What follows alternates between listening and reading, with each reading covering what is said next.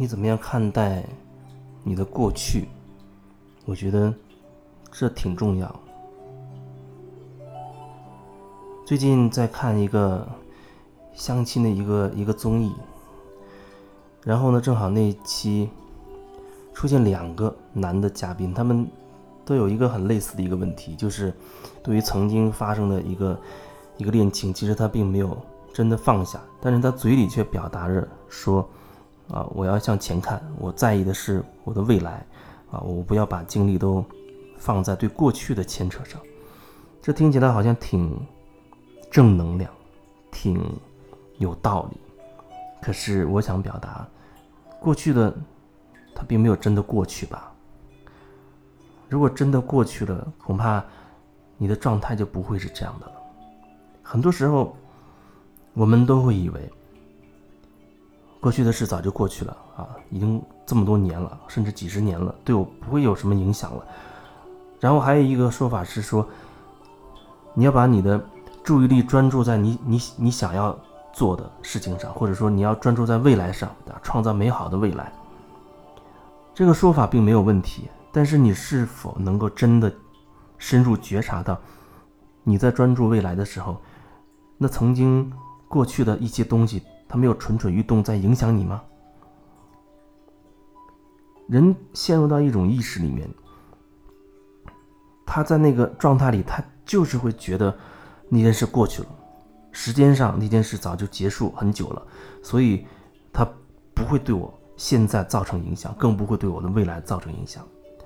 他在某一种状态里，他就会很很坚信这样的一个一个观念。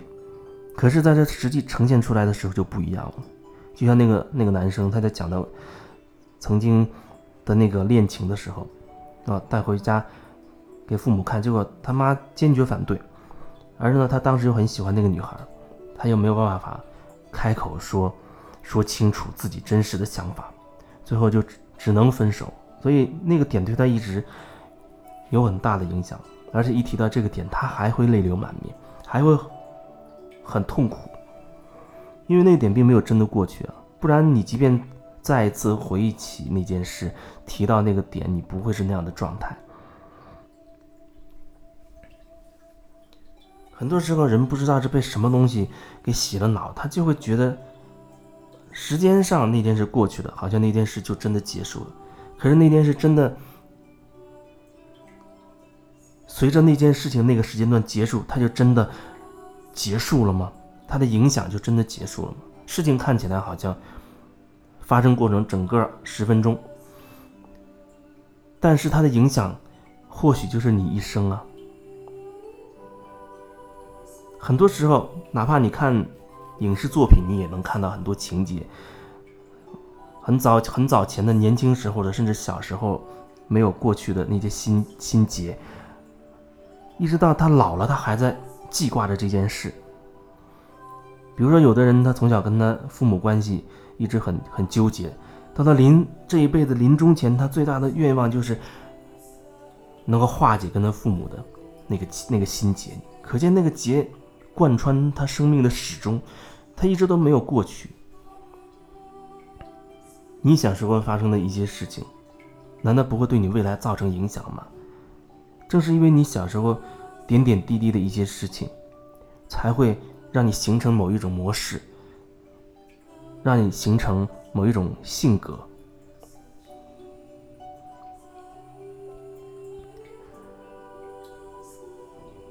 所以说。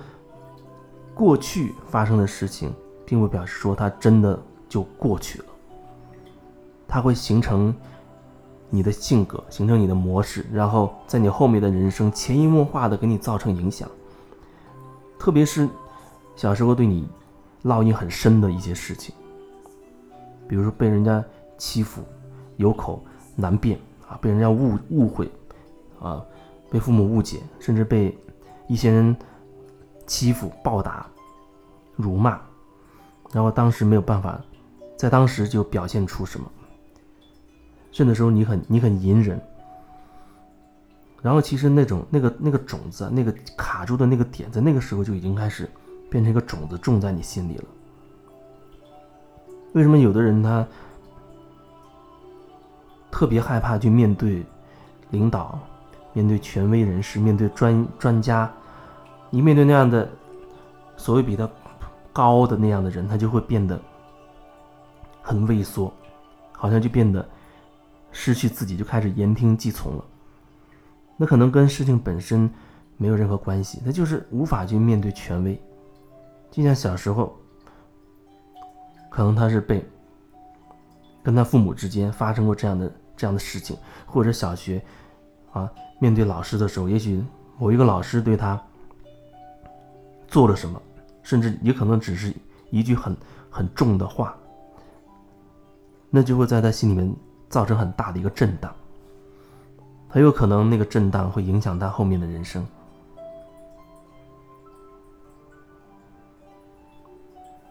就像那个看的那个节目当中的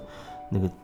男嘉宾，他一直强调说，过去的事情都已经过去了，过去这么久了，肯定不会影响我了，而且未来我。一直在专注于未来啊！我不要把精力分散到所谓过去上。可是更真实的情况是，过去一直在影响你，而且也在影响你的未来。不然提到某一个点，你不会忽然变得产生那样的情绪，你只是不敢去面对而已。可是你却给自己找一个合理的解释，说你要把注意力放在未来，你真的是挺可笑的。而且有的人，有的人他在那种状态里，他是拒绝所谓外面的人对他的一些说法的。他的那个区间已经把自己封锁起来了，他是拒绝接受外来任何说法。这也是为什么说，对我来说，所谓做个案，一定是你对我有一定深度。然后有一定的了解，相对比较信任跟敞开的时候，那个时候个案才可以进行，因为那时候我说的一些东西才能真的入心，因为那时候对你来说，你的城堡的门，你的内心城堡的大门对我是至少是一定程度的敞开的，所以我的一些一些东西才能进去，去提供一些。一些帮助，一些协助，